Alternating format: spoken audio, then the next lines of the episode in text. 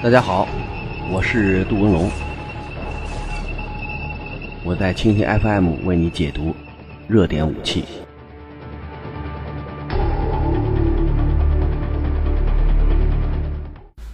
大家好，一天一种武器，一天一个视角，我是杜文龙，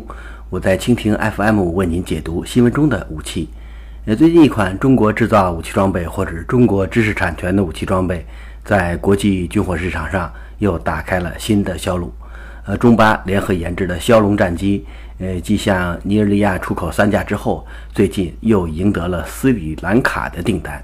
所以这款战机目前已经成了很多发展中国家，特别是空军转型建设急需作战飞机的国家的首选。从这个角度上，我们去分析，中国的枭龙真有可能飞遍世界，因为这是一款能够买到。而且能够买得起的飞机。下面我们就从巴基斯坦和中国的关系上去说说这款飞机。因为这款飞机的性能，大家从成飞的资料、从网上、从很多地方都已经获得了它的基本信息或者是特征。应该说，这个信息度是非常丰满的。所以今天我们把题目可以定为“南亚上空真诚的鹰——枭龙战机”。呃，说到枭龙呢，可以从巴基斯坦说起，因为巴基斯坦和中国。呃，关系不错，但是巴基斯坦跟美国关系也不错。如果从某个角度上去界定，巴基斯坦跟美国应该只是一个季节上的朋友，在某一个时段，在某一个时刻关系非常好，但有的时候真不好。所以那个关系呢，一会儿是夏天热得不得了，一会儿又冬天冷得不得了。但是巴基斯坦的军队很有美国范儿。枭龙飞到巴基斯坦之后呢，改成 JF 十七。如果从序列号上去分析，美国的 F 十六明显低于枭龙的 JF 十七。按照八方的规定，序号代表能力。你别看那个数大小有学问，数越大，名气越大，能力越强。所以，只在夜间活动的这些凶鸟的名号，呃，也被具备全天候杀伤能力的雷电所取代，名儿都换了。呃，名称呢，也显示了这款战机作战能力的确与众不同。所以，枭龙钢铁护卫之下是巴基斯坦天空的宁静。就在枭龙这对钢铁翅膀的下面，那肯定孵化的都是一份一份的宁静和一片一片的安全。枭龙战机以下几个点呢，咱们还得好好关注。第一是源远流长。呃，在巴基斯坦，中国提供的飞机不是最好的，但都是最想要的，也是最不可或缺的。在军费有限。这种条件的制约之下，中国武器往往是巴基斯坦空军最好的选择。呃，从历史上看呢，一九六五年印巴战争结束以后，美国开始对巴基斯坦进行武器禁运。巴基斯坦很明智，选择了中国的歼六飞机作为空军的新一代主力战机。一九六五年的十二月二十号，第一架歼六交付给巴基斯坦空军，拉开了歼六在巴基斯坦空军服役的历史。在长达三十四年的时间里边，巴基斯坦一共是接收了二百五十三架歼六战斗机，空军作战飞机有十个中队，满满的全是歼六。呃，在西方盟国背弃巴基斯坦的时候，正是中国东方红色战机的到来，缓解了巴基斯坦空军的燃眉之急，而且让巴空军在关键时刻还能够飞得起来。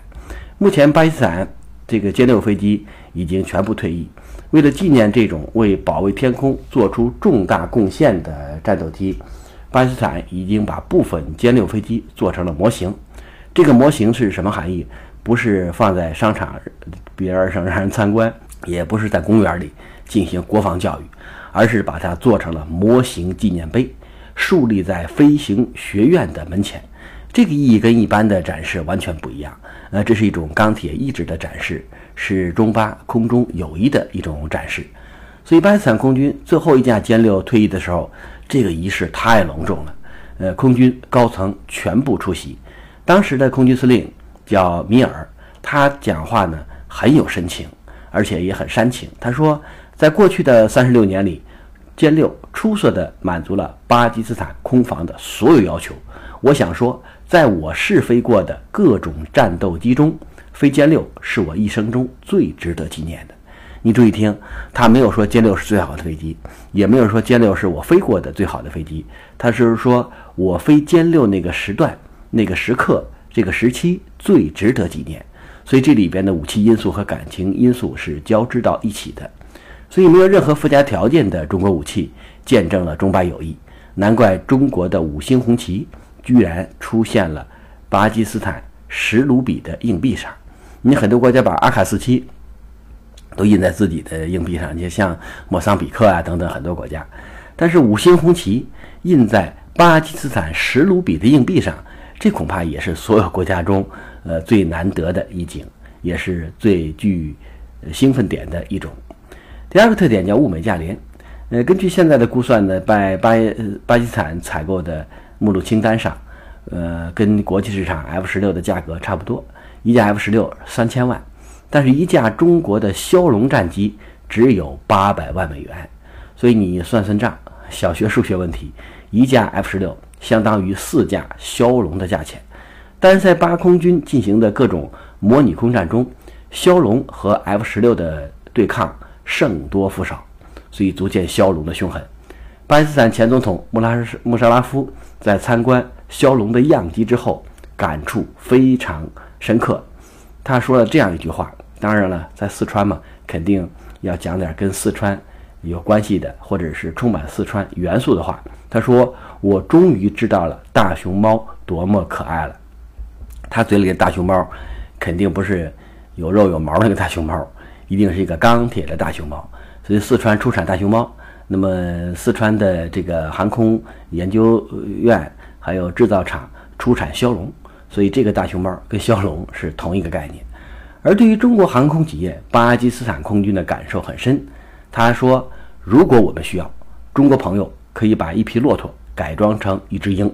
你风马牛不相及的事儿，只要你有需要，中国人完全可以满足巴基斯坦空军的要求。”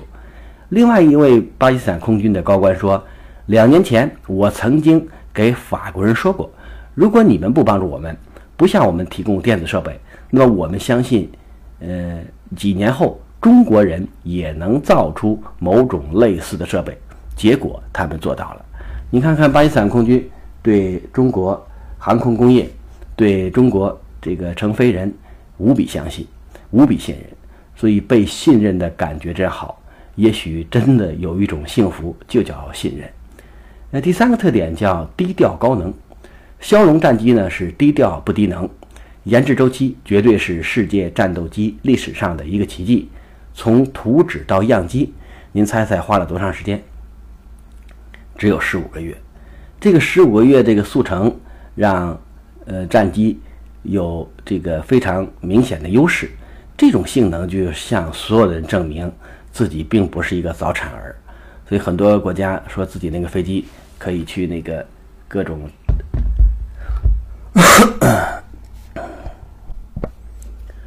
所以很多国家的飞机研制的周期都不长，呃，有的研制呢又超长，嗯，但是呢，研制短的周期不长的，一般它的综合作战能力和性能成正比。你比如说，我就用一年，那我就给你一个一年的性能。我研制个七年八年，像法国阵风幻影两千那样不着急不着慌的，慢慢的弄，有可能性能就比较强大，但是价钱也非常高。所以从这个角度去看，骁龙虽然十五个月就从图纸到了样机，呃，从一块块的材料，呃，从大脑中这种想法变成了在空中可以飞行的钢铁雄鹰，但是呢，它绝不是一个早产儿，也不是一个能力很弱的这么一个角色。而是小而硬，小而全，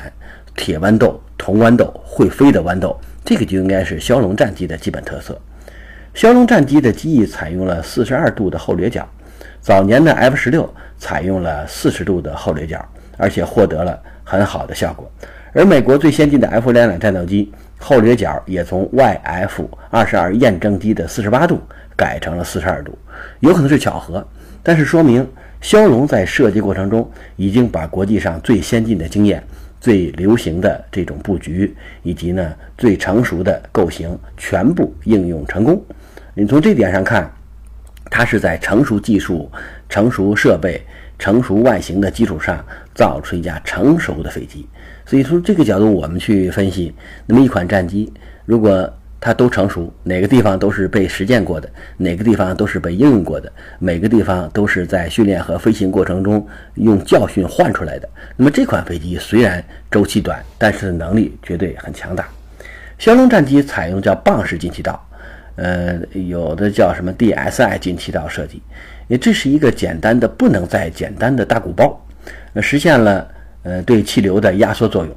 那，批量生产的枭龙战机采取了这种设计。后来，在美国 F 十五、F 三十五战斗机也克隆了这种做法，所以难怪在二零零九年的三月二十三号，巴基斯坦国庆庆典的天空就出现了枭龙的身影。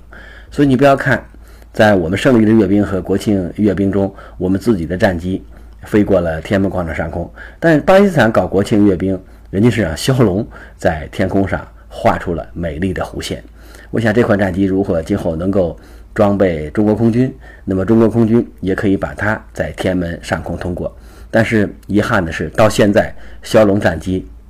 还没有出现在解放军的作战序列中，也没有在天安门上空通过。我想枭龙也在等待这个机会。你好在一个国家不管大小，只要能够在阅兵式这天在首都上空出现，那也是一个非常大的荣誉。所以，从二零零三年原型机首飞到二零一一年的十一月，枭龙已经积累了一万小时的飞行经验，所以雷电已经进化成了致命的战争利器。一九七零年的四月二十四号，我国发射了首颗人造地球卫星“东方红一号”。四十五年以后的今天，“东方红一号”仍在太空运行。呃，用它跟国外的卫星或者同时发射的卫星，我们去比较，它比那会儿所有国家发射卫星的总重量还要重三十公斤，这是一个基本的事实。我想这个事实它解释了一个概念，什么叫经典，对吧？骁龙就是在续写经典。如果说东方红一号是经典的话，那么现在很多的这种高端产品都在续写经典，所以中国武器装备在国际市场上。获得的声誉，获得的这种销路，获得的，哎，这种业绩，不是靠联盟关系去捆绑，说你跟我好，你必须买我的，你买别人不高兴。像美国一般就是这个做法。但是骁龙战机，我们这一些出口，我们是完全按照用户的想法去设计。比如说，你钱包尺寸有多大，你里边有多少钞票。另外呢，你的国土范围是多大？国土面积是多大？你在做成功作战过程中，你如何使用这款飞机？我们恐怕要必须站在这个立场上去设计飞机，这样你做出来的武器装备才能够满足人家的需要。那如果那个人家国土面积很大，那个小飞机儿，这个加了好几次油还没到达战区，这肯定不能用。另外，巴基斯坦它是个狭长的地带，它东西南北你看面积不大。大飞机对于巴基斯坦来讲好像没有太大的用处。你比如说，我一定要有引进重型的什么 F 十五战斗机啊、苏两七战斗机啊，这个对他来讲好像没有太大的用途。因为，呃，任何一款战机在节约经费、降低成本的情况下，能够第一时间到达指定空域完成作战任务，这就是最基本的要求。巴基斯坦跟其他国家相比，特别是跟印度比啊，还有跟其他国家相比，它体量不大。体量不大，就意味着自己的作战服务员是有限的。另外，它也不是一种以进攻作为主要选择的，呃，这么一支军队。所以从目前看呢，枭龙战机虽然个头不大，虽然尺寸不大，虽然综合能力在同型战机并不是顶尖最好最优，并没有在这个领域创造那么多个吉尼斯世界纪录贴在自己身上，然后当广告。所以你要从这个角度上，我们去分析和判断，巴基斯坦钱包的尺寸和巴基斯坦国土的尺寸，决定了这款飞机是一款最适用的飞机，最合适的飞机。所以你看大片里总说嘛，这个只买对的，不买贵的，就说对了。巴基斯坦很明智，而且巴基斯坦在各种战机，包括坦克选择过程中，人家是不听你说。你比如说，我这飞机飞得快呀，飞得远呀，这个带弹多呀，能力强啊，你给他唠叨半天，人家不听，他干什么呀？空战模拟，就把巴基斯坦目前最好的飞机、最好的飞行员，我跟你进行空战模拟。如果你能在空战中获胜，说明你这个能力的确比我强；如果不行，那你说出天来他也不信。因为这一点呢，跟很多国家衡量高端武器装备的标准完全不一样。这也显示了巴基斯坦在长期跟印度的军事对峙过程中，他摸索出了一些经验，而且这些经验他是用血、用生命换出来的，所以他对于那些这个